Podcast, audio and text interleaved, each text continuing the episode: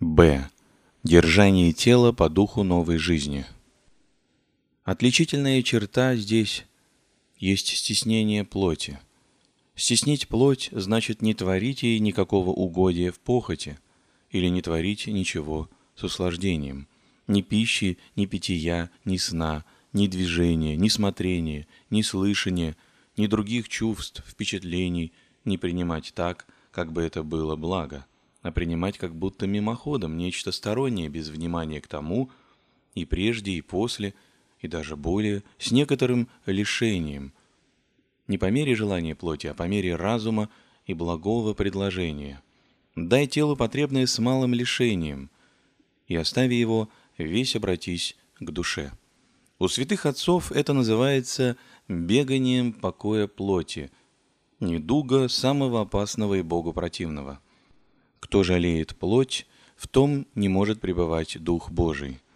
И частное, урывками от невнимания и разленения происходящее угодие плоти, охлаждает. Что же сказать о тех, у коих плотское услаждение стало законом? Успокоение плоти для духа есть то же, что вода для огня. Плоть – седалище всех страстей, как учит Кассиан. Иоанн Кассиан Римлянин.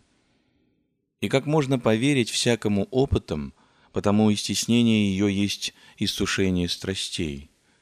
Кто даже в малом, чем угождает плоти, тому нельзя быть внутрь.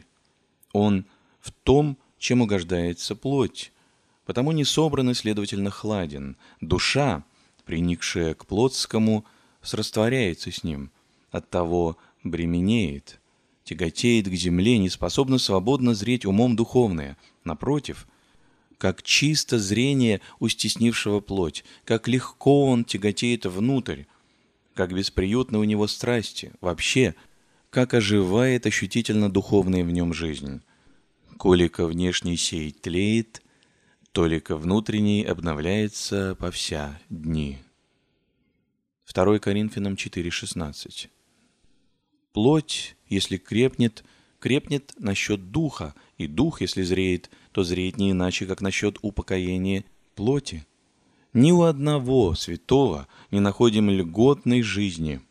Все жили сурово, в стеснении, ослаблении, иссушении, озлоблении плоти.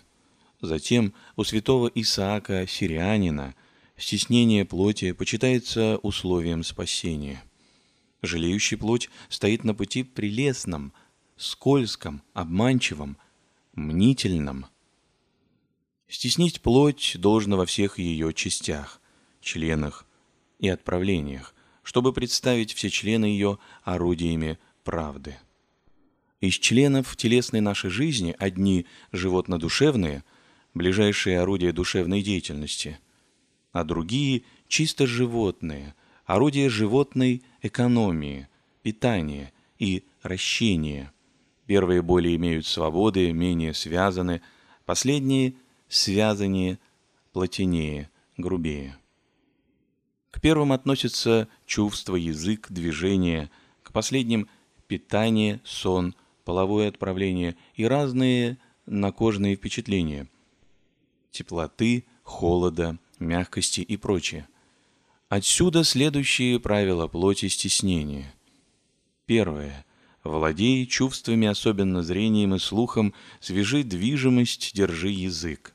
Кто не обуздывает сих трех, того внутреннее в расхищении, в расслаблении и плении, того даже нет внутри, ибо это суть проходы души извнутрь вовне, или окна, выстужающие внутреннюю теплоту. Второе.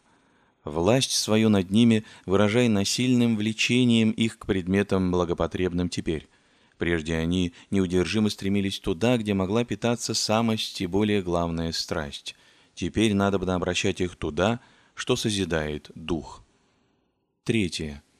Измерь потребную плоти пищу, постную, здоровую, взвесь ее мерою и весом, определи качеством и часом, и будь в том покоен. То же делай со сном. Умертви половое отправление иссушением плоти – Совне же держи плоть в некоем озлоблении, в холодном, жестоком и прочем, чтобы не было нежности. Четвертое. Установив все, борись с плотью, пока усмирится, и, навыкнув всем скромным и озлобительном состоянии, станет безгласную рабою. Смирение плоти подается, наконец. Его иметь должно в виду и стремиться к нему, как к награде за труды. Подвигами телесными вырабатываются телесные добродетели. Уединение, молчание, пощение, бдение, труд, терпеливость в лишениях, чистота, девственность. Пятое. Должно, впрочем, помнить, что эта содружница приседит, то есть угнетает, нападает. Приседит нам по гроб. Говорят, не верь плоти, она лукавит. И лишь только по надежде на ее смирение послабишь, тотчас схватит тебя и одолеет.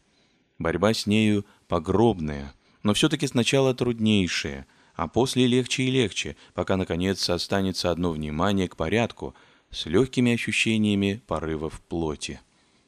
Шестое. Для прочнейшего успеха, если где, то преимущественно в телесных подвигах, необходимо соблюдать закон постепенности. Вот общий совет. Сначала держи плоть в законе воздержания по всем частям, обратив все внимание на внутреннее делание.